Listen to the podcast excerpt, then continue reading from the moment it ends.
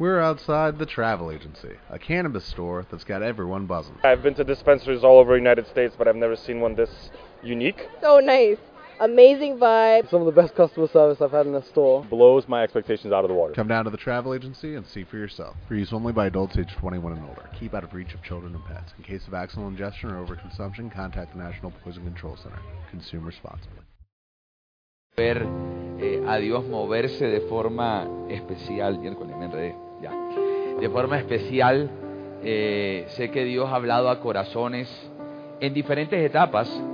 Dios puede hablar mientras estás adorando, Dios puede hablar en la palabra, Dios puede hablar en la administración. Y a veces, no sé si a alguien le ha pasado que uno sale de un servicio y de repente escuchaste la palabra, pero cuando llegas a tu casa, es como si se te abrieran los ojos y pudieses ver más profundamente aquello que Dios te habló, aquello que Dios colocó en tu corazón. Así que de verdad eh, agradezco. Yo siempre soy muy agradecido donde voy a predicar, porque, porque eso es un voto de confianza y uno tiene que honrar eso. Si alguien aquí el día de mañana Dios lo mueve predicando en otros lugares, siempre honre eso. Honre el lugar a donde usted va. Y eso, y eso es algo que es agradable delante de los ojos del Señor. Vamos a adorar al Señor. Y bueno, la, letra de la canción va a salir acá en la pantalla. De- Si alguien la conoce, pues va a ser fácil que la cante. Si no la conoces, pues ahí lo vas a poder leer. La idea es que podamos adorar antes de entrar a la enseñanza. Voy a pedir que te coloques de pie y voy a hacer una oración antes de adorar a Dios. Padre, no es con fuerza ni con ejército, sino con tu Santo Espíritu, Señor. Padre, gracias, tú eres la roca de mi salvación, Señor. Tú te haces fuerte en mi debilidad. Tú eres mi Dios, tú eres el Shaddai, el Todopoderoso, creador del cielo y de la tierra. Tú eres la vara que sostiene mi vida y que sostiene esta iglesia. A ti doy la gloria y la honra por siempre. Gracias por este lugar, Señor, que ha abierto su corazón a tu palabra. Señor, yo sé que en todo lugar no eres aceptado, pero en este lugar tú eres amado. En este lugar siempre vas a poder encontrar a hombres de corazón adorador. Siempre vas a poder encontrar a mujeres con un corazón adorador. Gracias, Señor, porque aquí nadie, nadie está aburrido de ti. Nadie está cansado de ti. Por al contrario, Señor, hay tanto amor y tanta pasión por ti que venimos a tu casa para escucharte. Señor, presento este tiempo en tus manos, Dios. Yo reconozco que tú tienes el control de todas las cosas y yo descanso en eso. Yo descanso que tú tienes cuidado de cada uno de mis hermanos que están aquí y tienes cuidado de mí y de mi casa. Señor, pido que el reino de los cielos venga de los cielos a la tierra y se establezca. Señor, que pase lo que tú quieras. Tú tenías este día planeado antes que todos nosotros existiéramos. Tú sabías lo que iba a ocurrir a esta hora en Bogotá, en Iglesia Viva. Señor, que tu plan se realice, que tu poder se derrame y que tu gloria se manifieste de forma sobrenatural. Pido la asistencia de tus ángeles que rodeen este recinto para que guarden el lugar, Señor, y que seas tu Dios glorificándote. En el nombre poderoso de Jesús. Amén y amén. Dale un aplauso al Señor bien fuerte. Yo quiero, yo quiero que podamos adorar al Señor.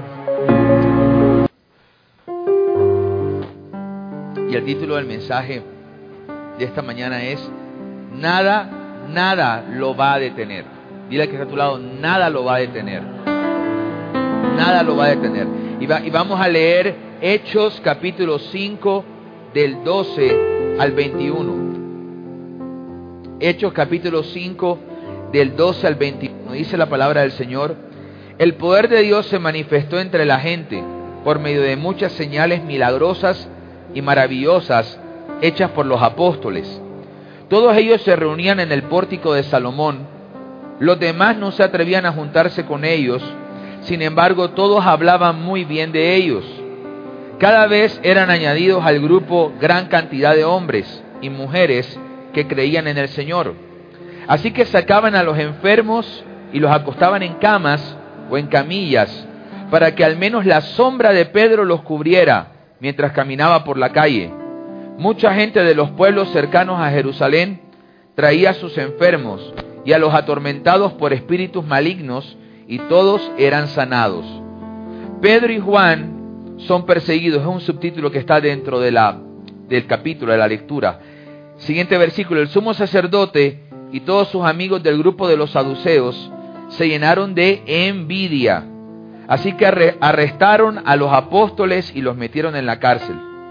Pero en la noche un ángel del Señor abrió las puertas de la cárcel, los dejó salir y les dijo, vayan al área del templo y cuéntenle a la gente todo el mensaje de la nueva vida. Una vez oído esto, los apóstoles entraron al área del templo al amanecer y empezaron a enseñar. El sumo sacerdote y sus amigos llegaron y llamaron a los ancianos líderes de Israel para llevar a cabo una reunión del consejo. Después mandaron a traer de la cárcel a los apóstoles. Lo demás lo voy a explicar, lo voy a parafrasear. Hay algo que está pasando. En Hechos 2, en Hechos 1 reciben la promesa del Espíritu Santo. En Hechos 2 el Espíritu Santo viene.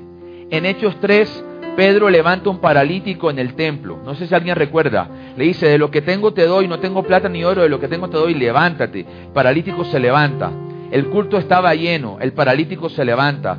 Todo el mundo mira los milagros. Jerusalén está empezando a ser avivada. La gente enferma se empieza a curar. Los endemoniados empiezan a ser liberados. Algo está pasando que no había pasado antes. Los apóstoles están trayendo un, algo muy especial de parte del Señor. Están trayendo una revolución y una reforma a Jerusalén. En Hechos capítulo 4, en Hechos capítulo 3, el concilio le dice, Pedro, ¿tú por qué andas predicando del Señor? Te lo prohibimos, no puedes predicar más del Señor. Y como lo vuelvas a hacer, te vamos a meter en la cárcel. Y como lo vuelvas a hacer, te vamos a golpear. Y no te va a ir bien. Así que más vale que te calles, Pedro. Y se lo dicen al apóstol Juan. Te callas y no hablas más del Señor. Y deja de estar diciendo que nosotros matamos a Jesús. Que matamos al Mesías. Porque Pedro le decía, ustedes mataron al Mesías. Ustedes lo mataron. Y ellos no querían, eh, no querían recibir eso.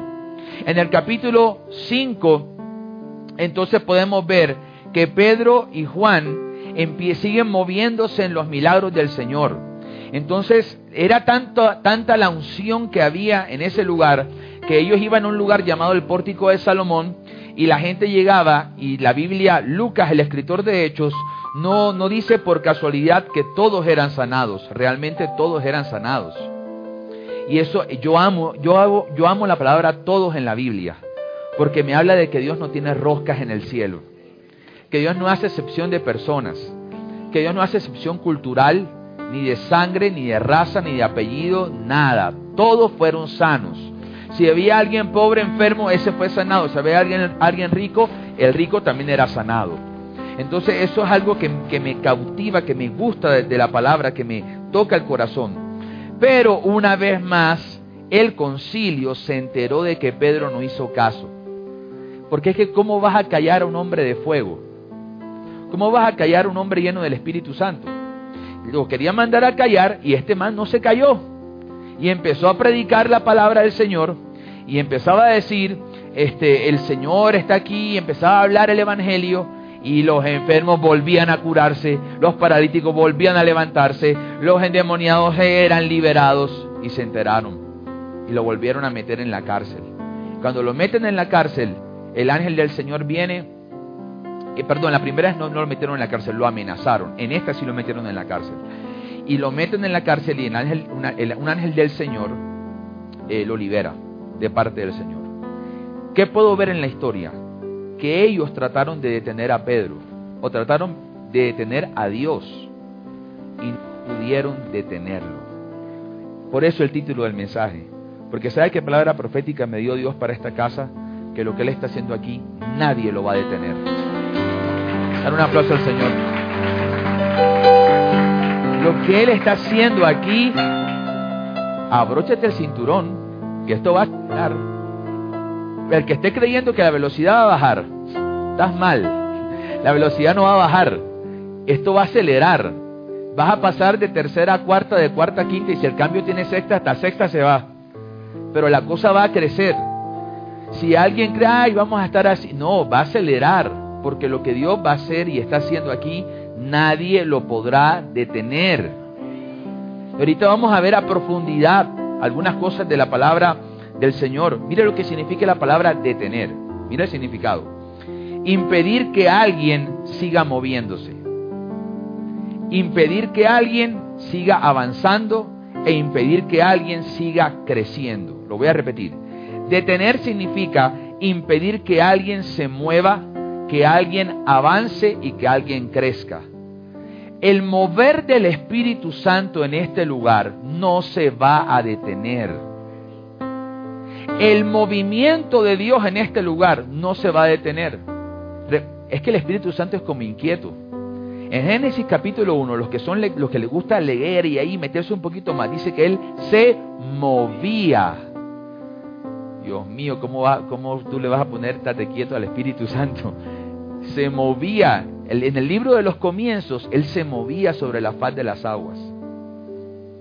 él le gusta moverse. Entonces, el, el, que detener significa alguien que impide el avance. Ustedes van a avanzar más. Van a ir más.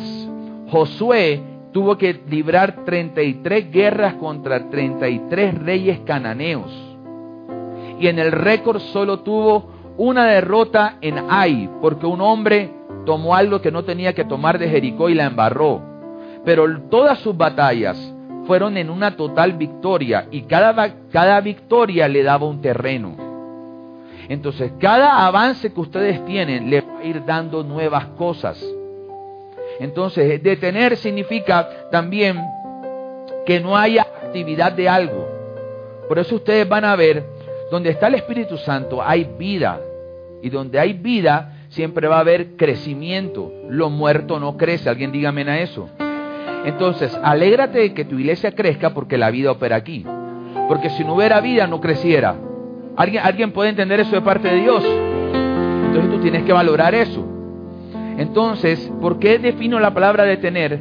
Porque no ninguno aquí puede permitir que se detenga lo que Dios está haciendo escucha esto, qué bueno que en la historia de mi vida, cuando haya, cuando sería el récord de mi vida, se diga, él contribuyó al reino, no fue enemigo del reino.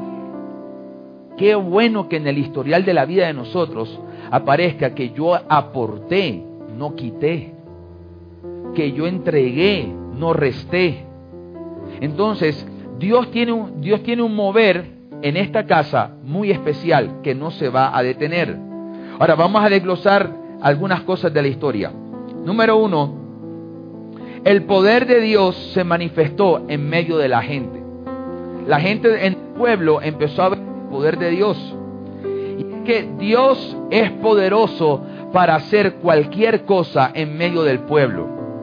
Dios es poderoso para hacer cualquier cosa en medio del pueblo de Dios. En Barranquilla fui a un evento a predicar una noche profética y estaba administrando y Dios, eh, Dios me dice, profetice y di que una mujer que no puede tener hijos va a quedar embarazada. Entonces yo, yo, estoy, yo estoy ministrando y digo, el Señor le dice a una mujer que va a quedar embarazada. Terminó la administración. El otro año, cuando me invitan, se acerca una mujer a, donde mí con un bebé. Y ese bebé no es mío. se acerca con, un bebé y, me dice, pastor, mira el milagro. Y, decía, y yo no entendía porque yo no, yo, no me, yo no me acuerdo de todas las palabras. Es muy raro que retenga alguna. Y, y, y me muestra el bebé. Ella ese día tomó la palabra y quedó embarazada estando casada con su esposo. Porque Dios hace milagros en medio del pueblo. Hace, hace unos años me enviaron a orar por un chico que tenía unos tumores en el páncreas. Y cuando fui a la clínica me pasó algo muy curioso. Yo empecé a orar por él y yo veía que nada pasaba. Nada. Yo decía, el, chico no está llorando, no, está nada. Una cosa, nada. el papá estaba ahí, eran de un pueblo del Atlántico, eh, eh, no pasaba nada. Y, yo, bueno, terminé de orar, hice, hice mi parte, porque uno tiene que hacer su parte y dejar a Dios hacer la suya. Uno no puede jugar a Dios. Dios es Dios y yo soy yo. Él es el inmortal, nosotros somos los mortales. Entonces oré por el chico y en ese momento, eh, cuando estaba orando, terminé de orar, me voy Y yo digo, bueno, yo me dije, Señor, bueno, no vi que algo pasó. Yo oré, cumplí. Al día siguiente, cuando le hacen el examen eh, de medición de cáncer, eh, salió cero. Los tumores desaparecieron del páncreas del joven. ¿Y sabe cómo lo había adquirido?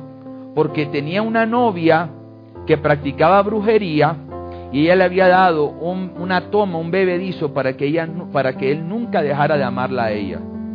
Y cuando yo, el papá me cuenta que cuando yo salgo del cuarto, el chico entra al baño y él empieza a vomitar. Ahora, eh, yo sé que no es muy agradable hablar de esto, este, pero eh, el vómito es una expresión de expulsión de algo que le hace daño al cuerpo. Es desagradable, pero a la vez es saludable. Cuando expulsa algo que el cuerpo le hace daño. Entonces, había algo en, el, en la vida espiritual del joven arraigado a su cuerpo que tenía que ser expulsado. La expulsión de espíritus inmundos es teológica y doctrinalmente correcta. Si Jesús es mi maestro y Él lo hizo, y yo soy su discípulo, si mi maestro lo hizo, ¿quién soy yo para no hacerlo? Si Él lo hizo es porque es legal, no ilegal. Entonces el joven recibió libertad porque Dios hace milagros en medio de su pueblo. Dios lo hace. Entonces eh, el Señor lo hizo, empezó a hacer milagros a través de Pedro y Juan en medio del pueblo. Todos ellos se reunían en el pórtico de Salomón. Entonces el pórtico de Salomón era un lugar donde la gente se reunía a hablar, pero a hablar cosas de Dios se reunían a hablar de la ley mosaica, a hablar de los profetas, a hablar de los salmos, a hablar de Dios. Entonces mire lo que hace Pedro y Juan. El lugar donde solamente había palabra lo transforman en el lugar de milagros. Y, y cuando yo leía la palabra pórtico, la palabra pórtico viene de puerta. ¿Sabes qué estaba haciendo Pedro y Juan? Abriendo un portal espiritual de milagros para Israel. ¿Y sabes qué me decía el Señor? Que en este lugar hay una puerta abierta para los milagros. Hay un portal de milagros aquí. Y hoy tú y yo lo vamos a abrir. No me van a dejar a mí solo abriendo las... Ustedes lo van a abrir conmigo. Vamos a abrir el portal. Vamos a abrir la puerta para que los milagros fluyan como un río. ¿Verdad? En, este lugar. Ahora, la, una puerta genera acceso y genera salida. Entonces, hay alguien que hoy va a acceder a la sanidad y va a salir de la enfermedad. Hay alguien que va a acceder a la restauración y va a salir del dolor. Hay alguien que va a acceder a la santidad y va a salir del pecado. Hay alguien que va a acceder a la esperanza y va a dejar la incredulidad. Porque hay un, hay un portal en Iglesia Viva hay una puerta. Ahora Jesús dice en Juan capítulo 10, yo soy la puerta. El que entra podrá encontrar pastos y podrá ser alimentado. Entonces cuando yo entro a la puerta, yo estoy entrando a Jesús. Y dentro de su presencia todo es posible. Todo lo puede hacer el Señor. Entonces hay un portal. Ahora, ¿sabe qué me llama la atención? ¿Cuál era el nombre del pórtico? ¿El pórtico de quién? de Salomón. Aquí, aquí, va, aquí podemos ver esto de dos formas. Salomón es un rey, quiere decir, eso representa el reino. Donde opera el reino de Dios, los milagros no se pueden detener. Donde opera el reino de Dios, los milagros fluyen. Pero esa, es una perspectiva. En una segunda perspectiva, Salomón representa sabiduría. Entonces, Salomón era, era famoso por la sabiduría, por la palabra. Pero hay algo hermoso que puedo ver allí, es que allí en ese lugar había palabra y había manifestación de la palabra. Jesús dice, el apóstol Juan cuando redacta su evangelio dice que Jesús es el verbo hecho carne. Donde opera la palabra, opera Jesús. Y donde opera Jesús, operan los milagros. Entonces en el pórtico de Salomón era el lugar donde ocurrían milagros y Dios me decía esto. yo siempre elijo un lugar para hacer milagros. Y Dios me decía, yo he elegido a Eclesia para hacer milagros. ¿Y sabes qué me decía el Señor? Que Él ha elegido a tu casa para hacer milagros. Que Él ha elegido tu empresa para hacer milagros. Él ha elegido tu matrimonio para hacer milagros. En tu matrimonio van a pasar milagros. Yo no vengo a moverte las emociones, yo estoy predicando Biblia. Milagros estaban pasando allí, milagros que no se pueden detener, milagros que van a fluir, milagros que Dios va a hacer. ¿Verdad? Entonces, en ese, en ese momento, el portal era el lugar donde algo estaba pasando. Cada vez, dice la Biblia, que por los milagros, cada vez se añadía más gente. Se añadía más gente que creía en el Señor. Y el Señor me decía que en este lugar Dios va a romper todo límite que impida el crecimiento. Dios va a romper todo límite que impida la expansión. E, escuche esto. Siempre para que haya expansión se tiene que romper algo. ¿Quieres expanderte en Canaán? Rompe las murallas de Jericó. Si tú no rompes las murallas de Jericó, no vas a entrar. Entonces, cuando Dios le diga, le diga a Iglesia Viva, rompan, rompan, porque Dios va a traer expansión. Cuando Dios te diga en tu vida que tú rompas y quiebres algo, quiebralo porque Dios te va a hacer expander. Dios te va a hacer crecer. Entonces, en ese lugar la gente creía y sabe qué, va a venir muchas más personas en este lugar creyéndole al Señor. ¿Y sabe cuál es la buena noticia?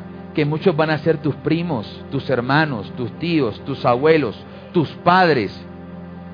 Dios me muestra jóvenes que están orando por sus padres para que se entreguen al Señor. Tus nietos van a venir a este lugar. Será, será un lugar de familias completas. Entonces, dan un aplauso al Señor si tú lo recibes así. esto me gusta la palabra. Dice, cada vez se añadían. ¿Se da cuenta? No dice que cada vez disminuían, sino que cada vez se añadían. Dile al que está a tu lado, te van a añadir algo. Ahora mira esto. Cuando a mí me añaden algo es porque yo no tengo lo que me añaden. Porque si lo tuviera, no me lo dieran. Así que hay algo que tú no tienes que va a ser añadido en los próximos días. Hay algo que tú no posees que va a ser añadido a tu corazón. Te lo voy a conjugar a tu vida cotidiana. Si te hace falta la paz, Dios te va a añadir paz. Si te hace falta restauración, Dios va a añadirte restauración. Si te hace falta provisión, Dios va a añadir provisión.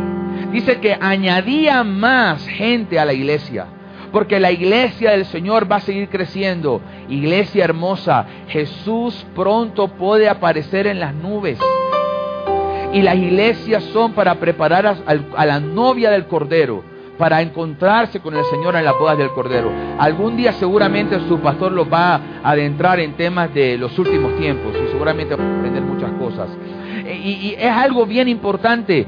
Dios te está preparando, Dios te está añadiendo algo no tenías. Sacaban a los enfermos para ser sanados aún a través de la sombra de Pedro. Y voy a predicar ahora mismo de mí. Yo, yo tenía la decisión, o yo me quedaba en mi cuarto, o yo venía a predicar.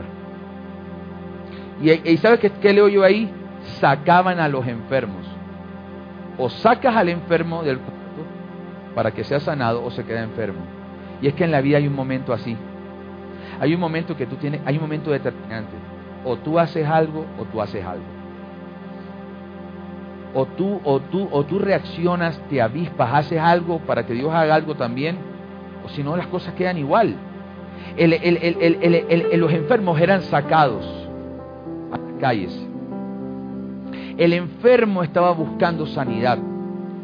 El enfermo estaba buscando restauración. Salía de su zona para ir a donde podía ser sanado. Y, si tú no sales de las cosas que te pueden llegar a enfermar, entonces tú te vas a mantener alimentando aquello que te enferma. alimentando aquello que te hace decrecer. Y eso no solo en temas de salud, es en todas las áreas de tu vida. Escucha esto, no alimentes lo que te hace retroceder, alimenta lo que te hace avanzar. Alimenta lo que te hace crecer. No alimentes lo que te hace decrecer, no alimentes lo que te estanca. No alimentes lo que divide tu casa, alimenta lo que la une. No alimentes lo que te hace apagar el fuego, alimenta lo que te hace encender el fuego. No alimentes lo que te hace dinamitar tus sueños, alimenta lo que te hace creer en tus sueños. Es bien importante porque tú comerás de lo que alimentes. Tú vivirás de lo que alimentes. Así que sacaban a los enfermos para ser sanados. Ahora, el poder de Dios operaba en Pedro. Levanta tu mano. El poder de Dios va a operar en ti. El poder de Dios va a operar en ti. El poder del Señor va a operar en ti. Y, con, y, con, esa mano que tú dices, Dios mío, pastor, tú no sabes lo que he hecho con esta mano. Con esa mano tú vas a hacer cosas gloriosas. Tú vas a hacer cosas grandes con tu mano. Pedro, y saben que no le, no le tiremos cuento a Pedro, el tipo negó al Señor tres veces. No, no, no, no le echemos cuento al hombre, que si hubo alguien que le falló fue él. ¿Tú sabes qué es negar al que te dio, al que te dio, al que te llenó la barca de peso cuando tú estabas pasando hambre? Y negarlo. Porque simplemente unos, unos manes se la montan. Ay, tú eres cristiano, no sé qué. Y, y por la montada él lo negó. Y ahora él, su sombra, sana enfermos. Porque no importa lo mal que te fue ayer, eso no quiere decir que te ir mal toda la vida. Si hubo un error en el matrimonio ayer, no quiere decir que el matrimonio le va a ir mal para siempre. Lo vas a superar. Si en la empresa tomaste una mala decisión en el ayer, eso no quiere decir que la empresa se va a quedar así. Llegará un momento donde te vas a levantar. Y eso lo hace el Señor. Ese es nuestro Dios. Entonces, el Señor me decía, diles que yo les voy a dar poder. El problema es que el mundo quiere poder para llenar el egoísmo. La iglesia tiene poder para exaltar a Jesús. Entonces, mire, lo que, lo que tiene alguien que tiene poder. Número uno, tiene influencia. Eclesia viva va a crecer en su influencia. Va a crecer en su influencia. Ahora, mientras más influencia yo tengo, más cambios yo traigo. Más reformas yo inicio. Más reformas yo desato. Alguien que tiene poder tiene capacidad. La palabra poder significa capacidad. Ahora, mire esto. Donde tú no estás capacitado, Dios te va a capacitar. Dios te va a capacitar. Dios lo va a hacer. En tu debilidad, Dios se va a hacer fuerte. Dios, se va, Dios te va a levantar donde tú te ves débil. Entonces el Señor le estaba dando poder a Pedro, por eso él tenía influencia sobre la capital. Él tenía capacidad de sanar, no por su fuerza, sino por el Espíritu Santo. Y tenía también algo, tenía un desafío. Escuche esto, el que recibe poder de Dios va a ser desafiado para hacer algo para Dios. Un día le decía, un día cuando, cuando me recién convertí, yo tenía, Dios mío, ese primer amor, esa fiebre, eso. Yo le decía, Señor, dame la unción, dame la unción, dámela, dámela, dámela, dámela, dame la unción, dámela, dámela, por favor, dámela. Y yo se la tenía montada, Señor, dame la unción, yo quería la unción, dámela.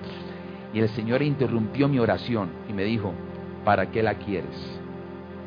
Cuando el Señor me hace la pregunta, yo eh, me puse gago, eh, no sabía qué responder, porque yo quería unción para sentirme protagonista. Yo quería unción para sentirme, wow, tiene la unción, ¿verdad? De pronto no sé si alguien conozca el término unción. Unción es un término sencillo, simplemente representa Dios utilizando una persona para algo. El que, el que, es utilizado por Dios tiene eso, unción. Viene de la palabra untar. Cuando alguien era untado con aceite, era apartado para un propósito en Israel. Entonces yo le, y cuando, cuando, cuando le, Dios me hace esa pregunta, yo tuve que cambiar mi oración y empezar a meditar porque yo lo estaba pidiendo. Porque quien quiera poder de Dios, Dios lo va a desafiar a que haga algo. Te lo voy a poner de esta forma. Si recibes poder de Dios, Dios te va a desafiar a que ores por tus hijos.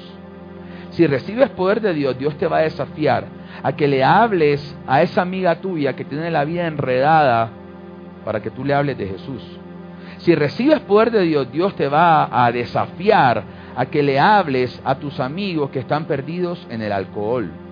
Si recibes poder de Dios, vas a ser desafiado a libertar a alguien que tiene un parásito adentro llamado demonio, porque los demonios son parásitos, roban la fuerza. Entonces tú vas a ser desafiado. ¿Y saben qué? Iglesia Vía, te quiero decir algo como tu hermano en Cristo. No le tengan miedo a eso, el poder de Dios. Tú sabes, tú sabes lo, lo que es glorioso, que Dios te utilice a ti, hija, para que alguien cautivo sea libre.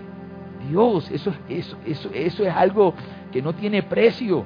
Que Dios te utilice a ti para que tú restaures el corazón de otra persona que pensaba que matarse era, una, era la solución de su vida. Eso, eso es honorable.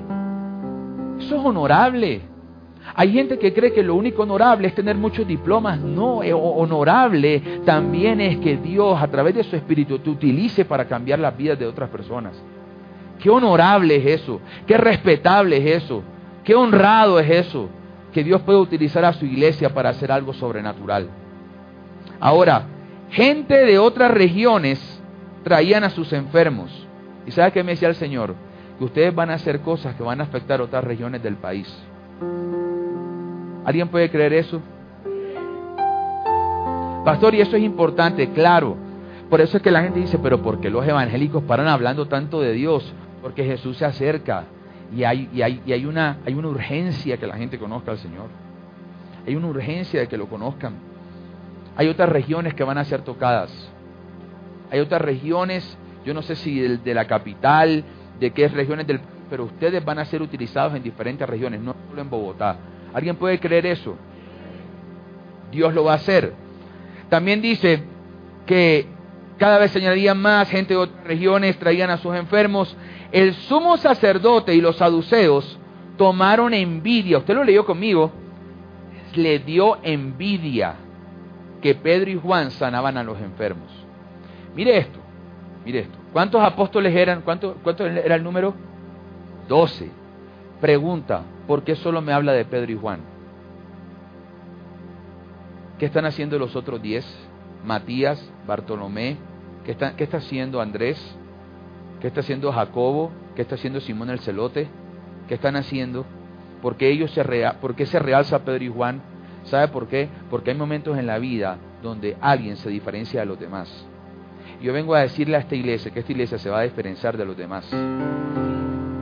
Yo no digo que las otras no sean iglesias, gloria a Dios, allá está Dios también, pero habrá una diferenciación. Ustedes se van a diferenciar de los demás. Y cuando soy diferente es porque tengo algo único. Porque si tuviera lo de todo el mundo no soy diferente. ¿Alguien, ¿alguien dice amén a eso? Dar un aplauso al Señor.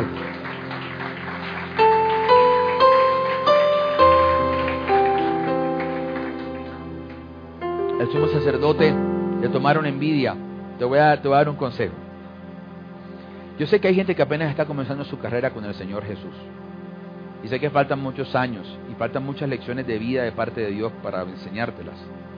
Pero nunca vayas a envidiar a una persona con opción, más bien imítala. Yo recuerdo que cuando yo comencé, yo me, yo me ponía a estudiar metódicamente a todos los hombres de Dios que yo veía. Y de todos yo extraía algo. Yo extraía algo y veía algo. Él es bueno en eso. Y lo veía y lo, lo estudiaba, cómo Dios lo utilizaba. Iba aprendiendo. De hombres de Dios tal vez famosos, no famosos, ancianos, jóvenes, porque yo quería aprender. Entonces, mire, en vez del sumo sacerdote aprender de Pedro, envidiaba a Pedro. No, no, que no, no haya envidia en el corazón. ¿Sabe cuál era la envidia? De que él quería lo que Pedro tenía, pero no buscaba el espíritu que Pedro buscaba. Él quería lo que Pedro tenía, pero mató al que le dio las cosas a Pedro. Porque ese era Anás o Caifás. Y los saduceos eran los más escépticos. Habían varios grupos, herodianos, saduceos, fariseos y los sacerdotes y el concilio, el Sanedrín. Los saduceos tenían una particularidad. ellos no creían en la resurrección. El fariseo sí. El fariseo fallaba era porque le añadía la ley. El saduceo fallaba porque no creía en lo sobrenatural. Entonces el saduceo con el sacerdote eran escépticos por las sanidades que estaban pasando. Porque no sé si alguien ha leído el texto de la blasfemia del Espíritu Santo, que es un tema, eso es un tema serio. La blasfemia contra el Espíritu Santo es decir que algo que hace el Espíritu Santo lo hace una fuerza demoníaca. Dios, ahí eso se llama blasfemia contra el Espíritu Santo. Y ellos estaban casi rayando en eso, porque estaban tildando que lo que estaba pasando era malo. Ahora, dice la Biblia que tomaron a Pedro y Juan y los metieron en la cárcel. Yo quiero abrirte mi corazón. Yo estuve en una cárcel. Yo vengo a un lugar de un padre adicto a la cocaína, a la marihuana, al alcohol y que estuvo en el narcotráfico en la década del 80. Yo vi cosas de niño que un niño no tenía que ver. Yo no tenía que ver pistolas 9 milímetros en la mesita de noche. Yo no tenía que ver a la policía llegar a la casa para separar a mi papá y a mi mamá por una pelea. Yo no tenía que escuchar conversaciones de mi papá traficando droga y hablando en clave por, por, por, no había celular en ese tiempo, por teléfono. Yo vi, veía gritos, violencia, eso me hizo crecer en un eh, carente de paternidad. No tuve a mi papá que, que me diera el espaldarazo, el abrazo, hijo, dale esto y lo otro. No, no lo tuve. Y, cuando crecí, a los 14 años de edad, fui a hacer uh, una tarea con unos amigos. Yo estaba rebelde, estaba, Dios todavía no había entrado a la casa.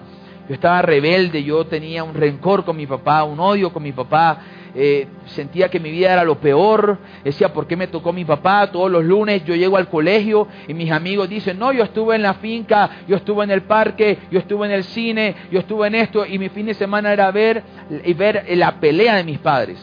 Yo me autoinvitaba a la casa de mis amigos. Yo le decía a mis amigos, hey, yo voy, yo voy hoy a tu casa, porque yo sabía lo, lo que se venía en la noche. Yo sabía el problema que venía. Y a los 14 años de edad, en medio de una, de una reunión con unos amigos, uno de ellos saca una revista de Playboy. Y cuando la saca, la, abre y todos así, peladitos 14 años, las hormonas revolucionadas, todos así, Dios mío, ah, yo nunca había visto eso, a mis 14 no, no lo había visto. Pero cuando yo lo veo, comienza desde los 14 hasta los 22 años una adicción en mí. Empezó a desarrollarse una adicción por la pornografía empezó a desarrollarse una adicción hacia los pecados sexuales. Esa es la cárcel donde Dios me saca. Porque en esa cárcel yo estuve siete años de mi vida preso. Siete años estuve sepultado en esa cárcel. Siete años estuve esclavo a la fornicación. Estuve esclavo a la lascivia, a la lujuria, a la pornografía. Estuve esclavo y no fue, y era una adicción a mí no me gustaba el trago y vi trago como no tienen idea. Nunca me he emborrachado. No le encontraba eh, eh, swing al trago. Yo decía, eso es amargo y me quema la garganta. Yo no necesito eso para rumbear. yo decía esas cosas. Pero por el área sexual mía era desordenada. Yo herí personas y personas me hirieron a mí. Era, era terrible. Veía pornografía cuatro, seis horas mis calificaciones empezaron a disminuir. La pornografía empezó a ser como un puente paralelo para yo no ver más el sufrimiento de mi casa. Y cuando se examina el cerebro, cuando alguien ve pornografía, el cerebro trabaja igual como cuando alguien consume drogas. Se dispara la dopamina igual. Como cuando alguien está consumiendo, se comporta igual el cerebro. Y en esa, y en esa cárcel yo estaba. Porque Satanás busca introducir a la gente en cárceles. Mire, mire esto, Pedro y Juan están sanando a los enfermos y ¿qué pasa? Los meten en la cárcel. En pocas palabras, el enemigo estaba diciendo, yo tengo que frenar a Pedro. Pedro no puede, yo, yo quiero enfermar a la gente y Pedro me lo sana. Voy a levantar a los que son de mi equipo. Le voy a decir al sumo sacerdote, le voy a colocar la idea al sumo sacerdote para que lo meta preso. Porque detrás de todo eso está el enemigo. Y el sumo sacerdote viene, por cuanto no tiene a Dios, está escuchando la voz que no es de Dios y mete preso a Pedro. Y Dios me decía, quiero que le digas a ellos que se cuiden de las cárceles. Y quiero leer varios tipos de cárcel. Número uno, la cárcel de las adicciones. Si alguien aquí tiene ese problema, Dios quiere sacarte de esa cárcel. La cárcel de los pecados sexuales. Yo te estoy, te estoy abriendo mi corazón. Yo practiqué pecados sexuales. Si alguien aquí tiene ese problema de... Hay gente que dice, pastor, eso es para servicio de jóvenes. Eso no es verdad. Abraham era anciano cuando se acostó con Agar. Una mala decisión sexual generó que naciera Ismael, que no era el hijo de la promesa. No era joven. David, siendo un rey ancianito, se dormía porque una chica jovencita se acostaba en la cama con él y lo arrullaba al viejito. David dividió su el antes y el después cuando tomó una decisión errada en su sexualidad. Entonces no es un tema de jóvenes, es un tema de iglesia. Es un tema que, que no puede quedar ahí como en el tabú. Dios mío, pastor, eso no se toca en la iglesia, eso se toca, se tiene que tocar. Si Satanás habla claro, ¿por qué en la iglesia no, no, vamos a hablar claro? ¿Verdad? Entonces, pecados sexuales. Incredulidad y escepticismo. Esa es otra cárcel. Incredulidad y escepticismo. Hay gente que los saduceos eran incrédulos, eran escépticos. La cárcel del miedo y del temor. Yo le tenía miedo a todo. Yo le tenía miedo a no casarme, tenía miedo a no graduarme en la universidad, tenía miedo a que mi papá se muriera, tenía miedo a que mi papá y mi mamá se separaran, tenía miedo a, no, a no prosperar, tenía miedo a no ser papá, tenía miedo, tenía tantos miedos, tantos temores, porque donde no opera la paternidad de Dios, opera el miedo. Cuando opera Dios, Padre, el miedo se va, inmediato. Como yo no conocía a Dios papá, el miedo estaba operando en mí. Yo estaba encarcelado en el miedo. Eh, la cárcel de la amargura y del orgullo. Hace mucho tiempo me, invitaron a predicar a Rihuacha a tres noches proféticas. Cuando fui a predicar, ese día a mi esposa le tocaba un control de embarazo. Ya mi hijo mayor había nacido y le tocaba un control de embarazo a mi esposa que había quedado embarazada por segunda vez. Y me faltaban cinco minutos para predicar. Y yo llamo a mi esposa para ver cómo le había ido en el control. Cuando la llamo, ella me dice, Jorge, eh, el, el, ecógrafo no le encontró latidos al bebé. Me faltan cinco minutos para predicar. Y mi esposa me está diciendo que estamos, que perdimos el bebé. Cuando eso pasa, es como si los sueños se hicieran así. Como si se cayera un castillo de naipes así. Yo, yo, yo, yo pintaba, yo, yo había pintado el cuarto en mi mente. Yo había, yo había pintado dónde iban a ir los juguetes del nuevo bebé. Todo se desboronó. Yo quedé en shock. Ese día yo prediqué, nadie supo. Nadie supo en ese momento. Yo prediqué, yo predicaba leyendo. Yo, yo estaba, estaba confundido. No entendía lo que pasaba. Cuando llegué a la casa, me puse bravo con Dios.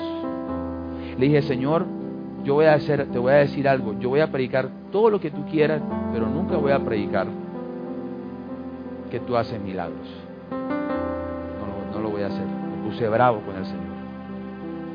Cuando me puse, y, y Dios me habló y me dijo, tú no puedes hacer lo que tú quieras hacer, tú tienes que hacer lo que debes hacer. Y me dio una palabra y me dijo, tú nunca lo viste, pero mis ojos lo ven. Nunca lo cargaste, pero mis brazos lo cargan. Nunca tú pudiste abrazarlo, pero hoy yo lo abrazo. Y yo me, yo me tiré una chillada, pero Dios me estaba sacando de la cárcel de la amargura. Yo me amargué. Yo me amargué. Pasó el año y mi esposa vuelve a quedar embarazada. Y cuando quedó embarazada yo le decía, Señor, te lo suplico que no vuelva a pasar, por favor, te lo suplico, Señor. Lloraba, por favor, Señor. Y le clamaba al Señor. Y de repente eh, eh, el bebé empieza a crecer.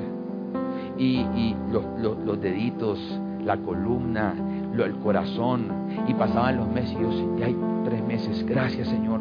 Por favor, que no vuelva a pasar. Dios me estaba colocando a enfrentar mi miedo. ¿Cuántos les ha tocado enfrentar su miedo? Iglesia, tú no le puedes dar la espalda a Goliat, porque Goliat está listo para atravesarte si le das la espalda. Te toca enfrentar el miedo. hay cosas que hay que enfrentar. Y cuando, cuando viene, cuando viene, eh, eh, llega el, noveno mes, nace la niña. Y Dios le habla en sueños a mi esposa y le dice, se llamará Gabriela. Y yo orando, yo orando, eh, le digo, Señor, estoy orando por la niña, me dice, se llamará Victoria. Y yo, Señor, ¿quién está en la carne, mi esposa o yo? me dice, no, no, me dice, se llamará Victoria porque esta vez yo te he entregado la victoria, me dijo el Señor. Y le dije a mi esposa, se, se va a llamar Gabriela Victoria. Y ahí está mi hija de tres añitos que me tiene tragado. Porque cuando enfrentas tu miedo, Dios siempre tiene un premio después.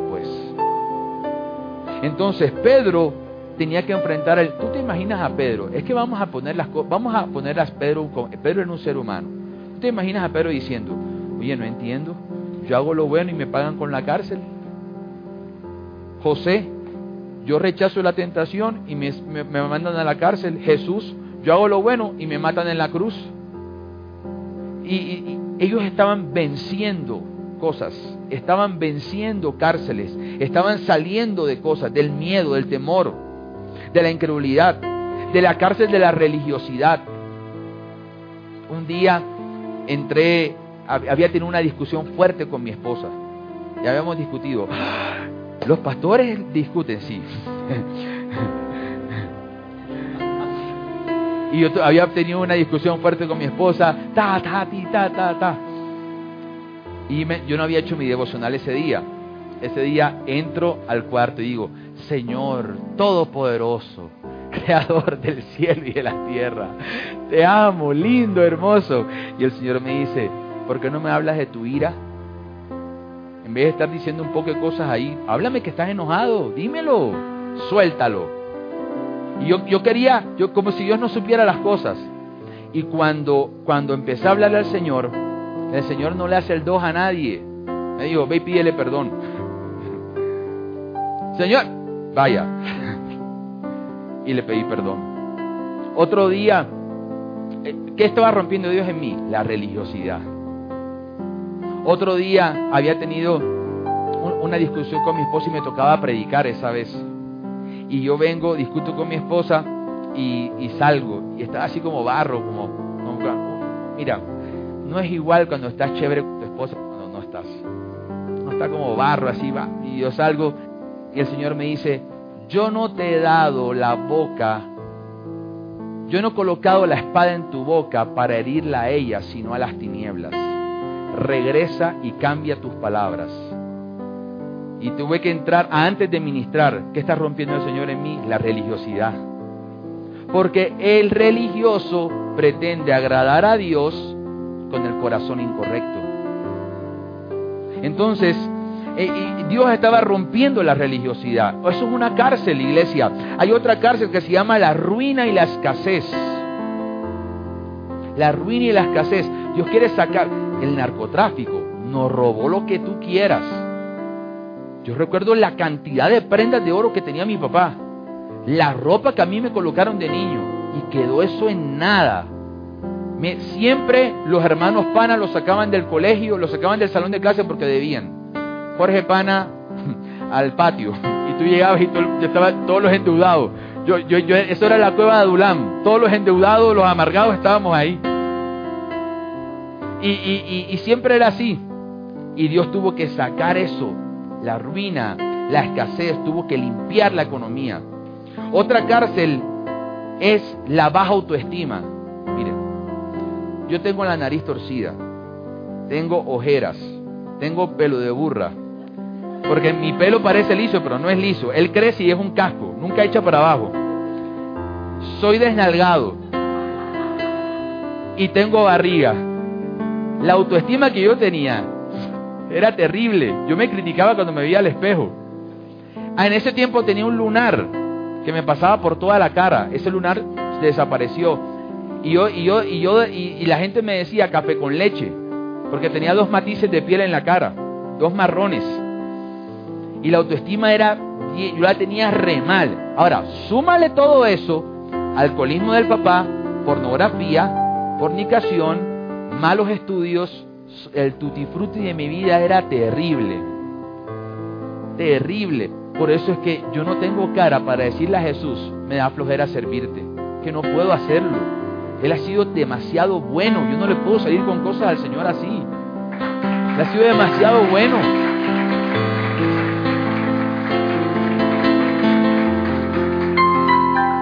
El odio, la baja autoestima, la cárcel del odio, del rencor y de las heridas del pasado. Hay gente que está ligada todavía al pasado, pero, pero me hizo, pero me habló, pero me dijo. Hay que soltar eso y salir de esa cárcel. Miren, no es justo contigo que tú te tires tu vida porque una persona hace cinco años te dijo una ofensa. No te tires tu vida por lo que hizo alguien hace diez años. Tú tienes que seguir adelante y superarlo. No es justo contigo mismo. Dios te quiere dar muchas más cosas, pero estás con el retrovisor mirando atrás, atrás, atrás, atrás. Entonces mira, mira cómo somos nosotros. Estamos mirando atrás y le decimos al Señor, Señor, tú no me muestras nada nuevo. Y Dios te dice, claro, es que no lo quieres ver. Está delante de ti, pero estás mirando atrás. Entonces, tienes que, tenemos que salir de la cárcel del odio. Yo odiaba a mi padre. ¿Sabes qué decía yo? Yo decía, cuando yo crezca y tenga un cuerpo fuerte, yo voy a enfrentarme a mi papá. Porque mi papá, mi papá a veces era violento con mi mamá. O yo me voy a enfrentar, yo le voy a pegar a mi papá. Y había un odio en mi corazón y Jesús tuvo que sacarme de la cárcel del odio. La cárcel de las mentiras, gracias. la cárcel de las mentiras. Las mentiras demoníacas.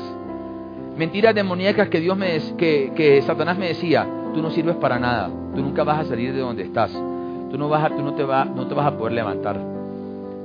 Cuando recibí el llamado pastoral, se alguien levantó un chisme y, esa persona le empezó a decir a otras, el llamado de ese pelado es de hombre, ese, ese no lo llamó Dios. Ese, ese, llamado es de hombre. Dios no, llamó, no lo llamó a él y eso se regó. Y a mí me llegó eso al oído. Mira, cuando tú tienes un, un llamamiento de Dios, tú esperas que la gente se alegre y te apoye, tú lo esperas. Pero yo encontré el híbrido de las dos cosas. Yo encontré gente que no y gente que sí. Y no me voy a poner súper espiritual. Me daban unas ganas de sembrarle la mano. Porque yo estaba tan contento y tan alegre. Y decía, ¿por qué me tienen que dañar el momento? Pero Dios siempre ha tenido un gesto conmigo. Cuando Él ve que voy a perder el control, siempre me manda a orar. Porque cuando oro, yo suelto el control y lo toma Él. Entonces, cuando empecé a orar, el Señor empezó a hacer cosas. ¿Y sabe qué pasó? Una de esas personas que dijo eso, muchos años después, me pidió consejería. Y cuando me pide consejería, yo lo tenía así como que... no, pero no hice nada malo, la atendí y le, le di un consejo de parte de Dios. Pero esas cosas pasan en la vida.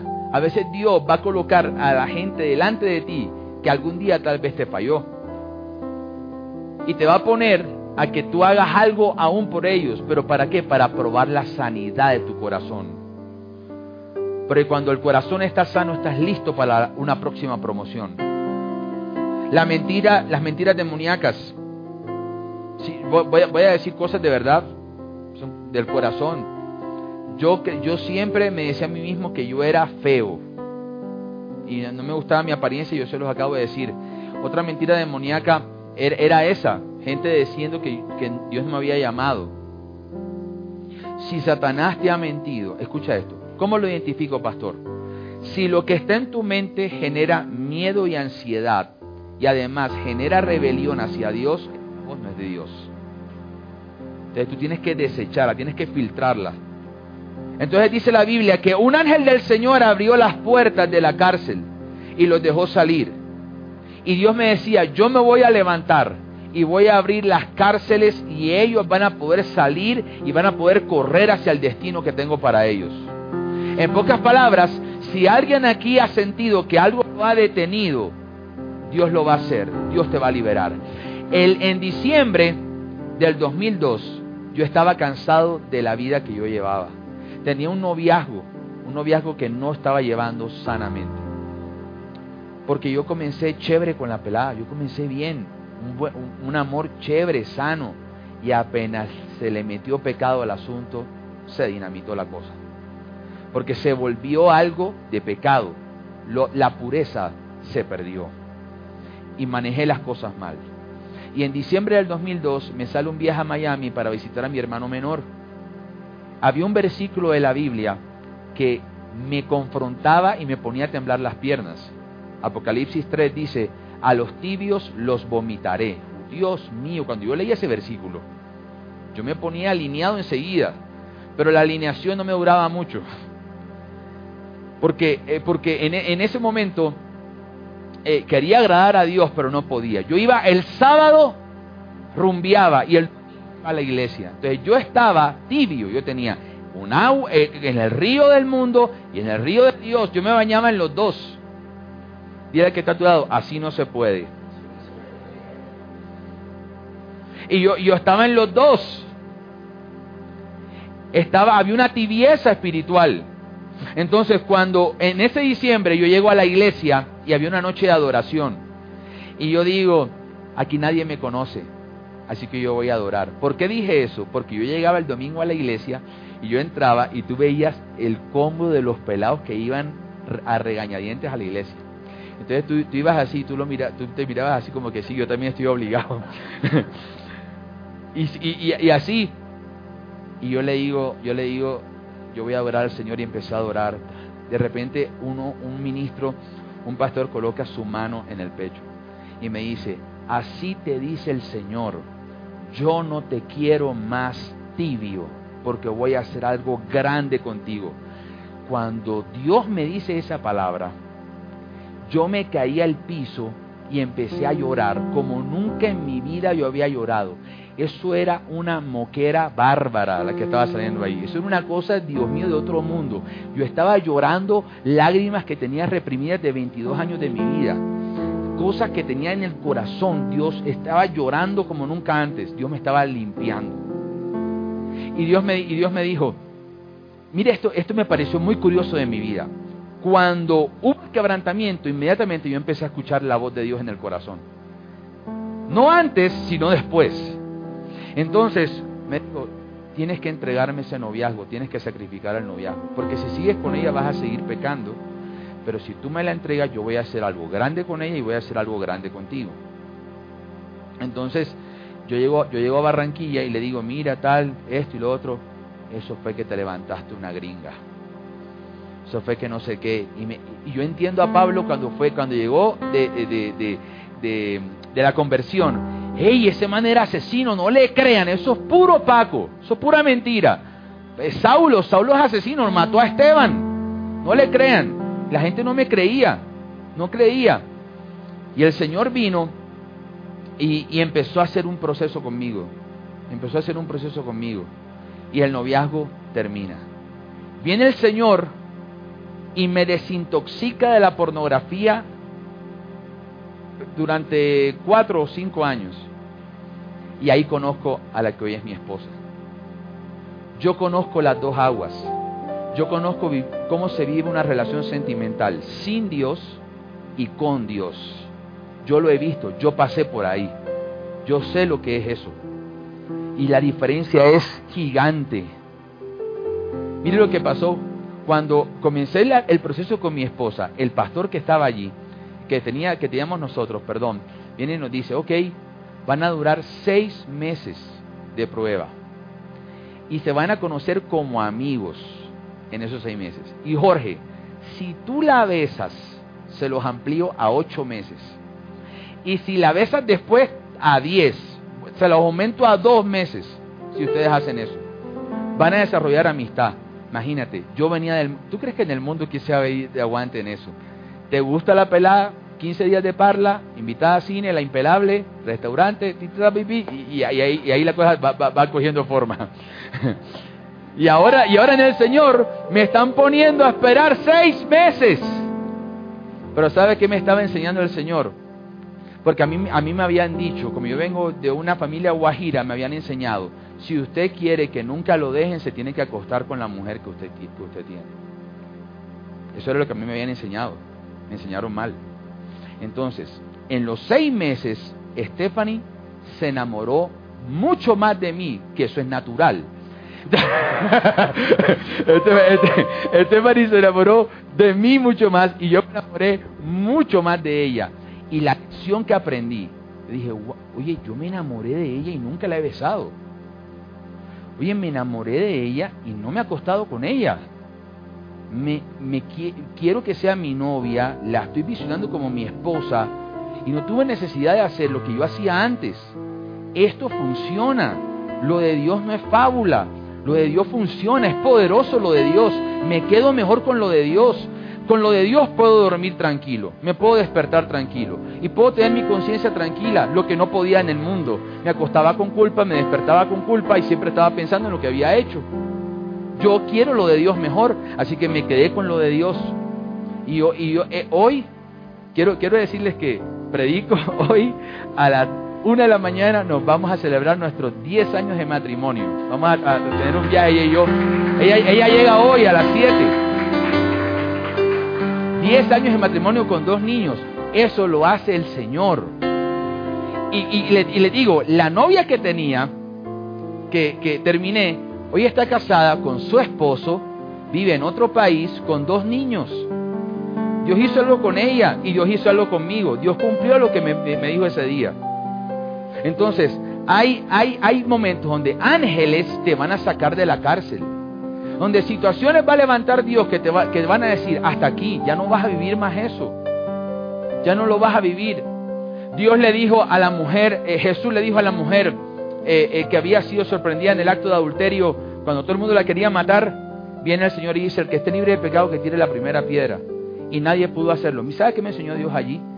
La piedra representa a Jesús. ¿Qué tenían ellos en la mano? Piedras. ¿Sabe qué hace el religioso? Toma a Jesús para matar a otros. ¿Sabes qué hace el que tiene el Espíritu de Dios? Toma a Jesús para levantar a otros. Y, eso es algo sobrenatural. Ella, estaba, eh, eh, ella había sido liberada de lo que la encarcelaba. Y así muchas historias de la Biblia. El, Señor me decía, voy a abrir cárceles y eso va, eso va a causar que no haya impedimento de que yo pueda hacer algo. Mire lo que el Señor me dijo que iba a hacer con ustedes. Nada va a impedir, me decía el Señor, que tu matrimonio se levante. Nada va a impedir que tus hijos vengan al Señor. Nada va a impedir que tu economía se transforme. Nada va a impedir que tu ministerio crezca. Nada va a impedir que tu corazón se sane. Nada va a impedir que tú le sirvas al Señor. Nada va a impedir que tu cuerpo se sane. Nada va a impedir que tú progreses y que tú crezcas en donde estás. Dale un aplauso al Señor. Nada lo va a impedir. Nada. Nada lo va a impedir. Los contradictores llegaron al templo y lo encontraron enseñando para terminar dijeron, ahí no, no los habíamos metido presos, porque están aquí? Porque eso va a pasar. La gente va a querer buscarte donde estaban los borrachos y no te van a encontrar. La gente te va a querer buscar donde estaban los amargados y no te van a encontrar, porque ya tú no estás ahí, porque Dios te liberó. La gente te va a querer buscar donde estaban los endeudados y no te van a encontrar. Entonces ellos querían buscar a Pedro y a Juan en la cárcel y no los encontraron. Dile al que está a tu lado, no te van a encontrar a donde tú estabas.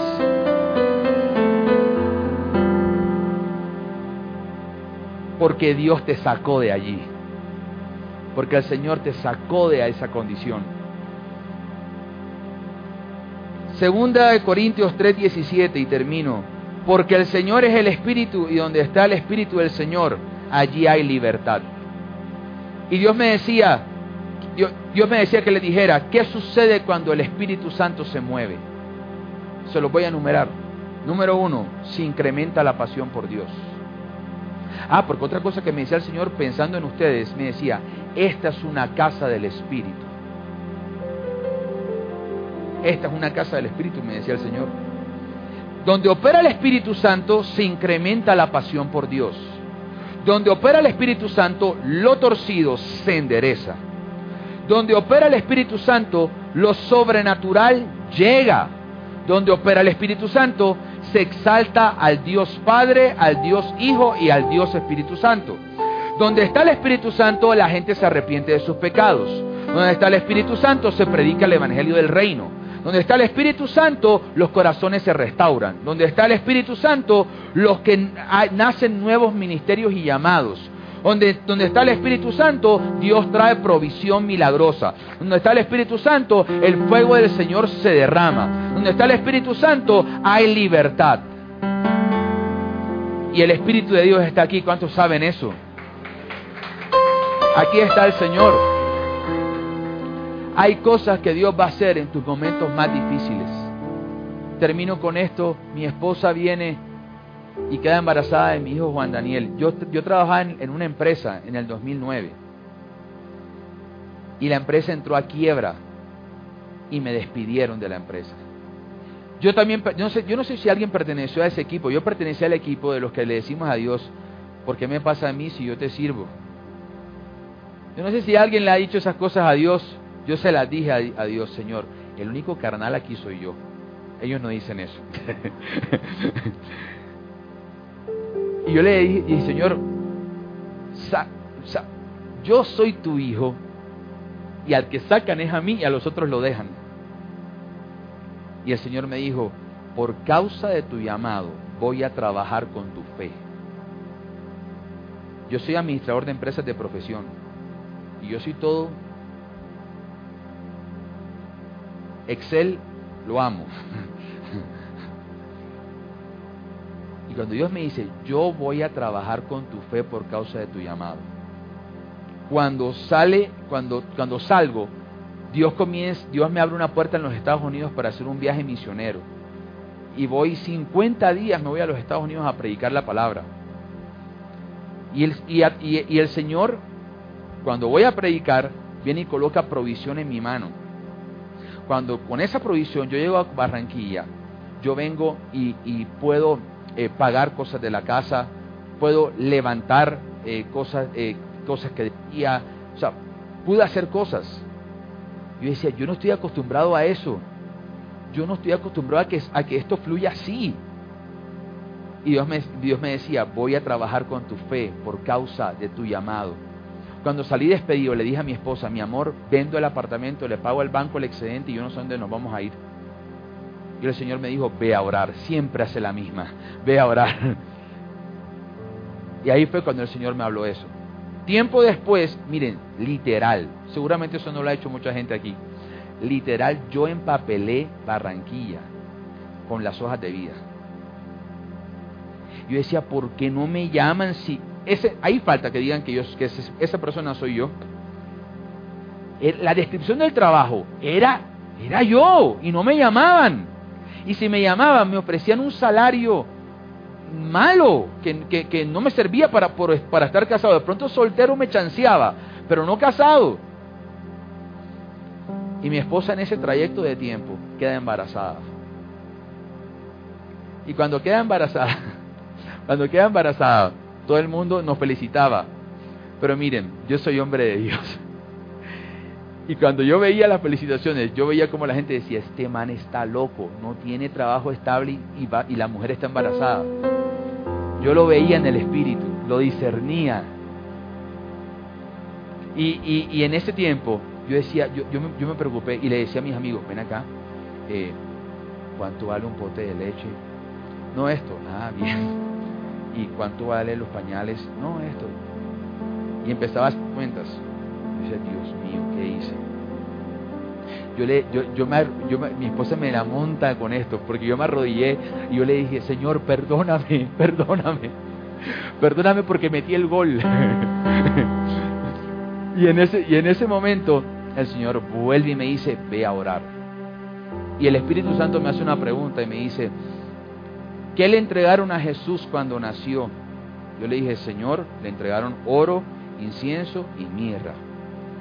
Y Dios, y Dios me, dice, me hace una segunda pregunta y me dice, ¿qué hace un bebé recién nacido con oro? Le Señor, nada. es un bebé. Los bebés no necesitan oro, necesitan es leche, no oro.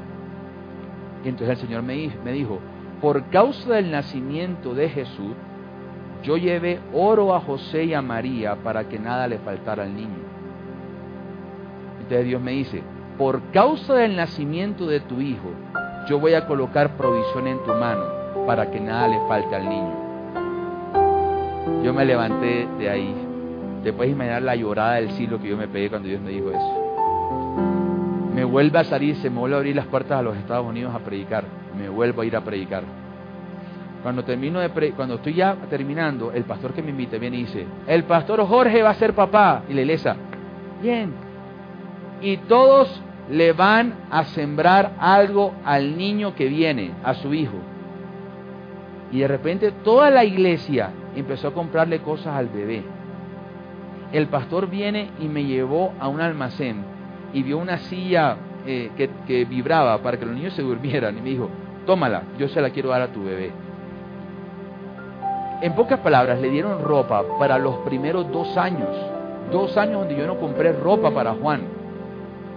Me trajo un gusano de los Estados Unidos así, lleno de cosas para el niño. Dios, por causa del llamado, estaba trabajando con mi fe. Y así hay muchas anécdotas.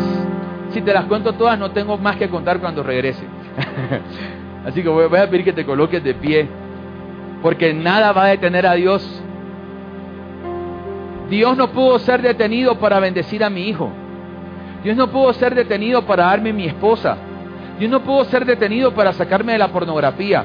Dios no pudo ser detenido para sacar a mi papá de la droga. Dios no pudo ser detenido para sacarme a mí del odio y del rencor. Dios no pudo ser detenido para levantar el llamado pastoral que otros no creían. Dios no pudo ser detenido para sanar de una enfermedad a alguien Dios no se va a detener contigo. ¿Alguien puede decir amén a eso? Voy a, voy, a, voy a pedir a los líderes que estén en preaviso. Ahorita van a entender por qué. A los que pasaron aquí adelante ayer. Voy a pedir que levantes tus manos, iglesia, y cierres tus ojos. Gracias, Señor. ¿No te encantaría tener 100 dólares extra en tu bolsillo? Haz que un experto bilingüe de TurboTax declare tus impuestos para el 31 de marzo y obtén 100 dólares de vuelta al instante. Porque no importa cuáles hayan sido tus logros del año pasado, TurboTax hace que cuenten. Obtén 100 dólares de vuelta y tus impuestos con 100% de precisión. Solo con Intuit TurboTax. Debes declarar para el 31 de marzo. Crédito solo aplicable al costo de la presentación federal con TurboTax Full Service. Oferta sujeta a cambios o cancelación en cualquier momento.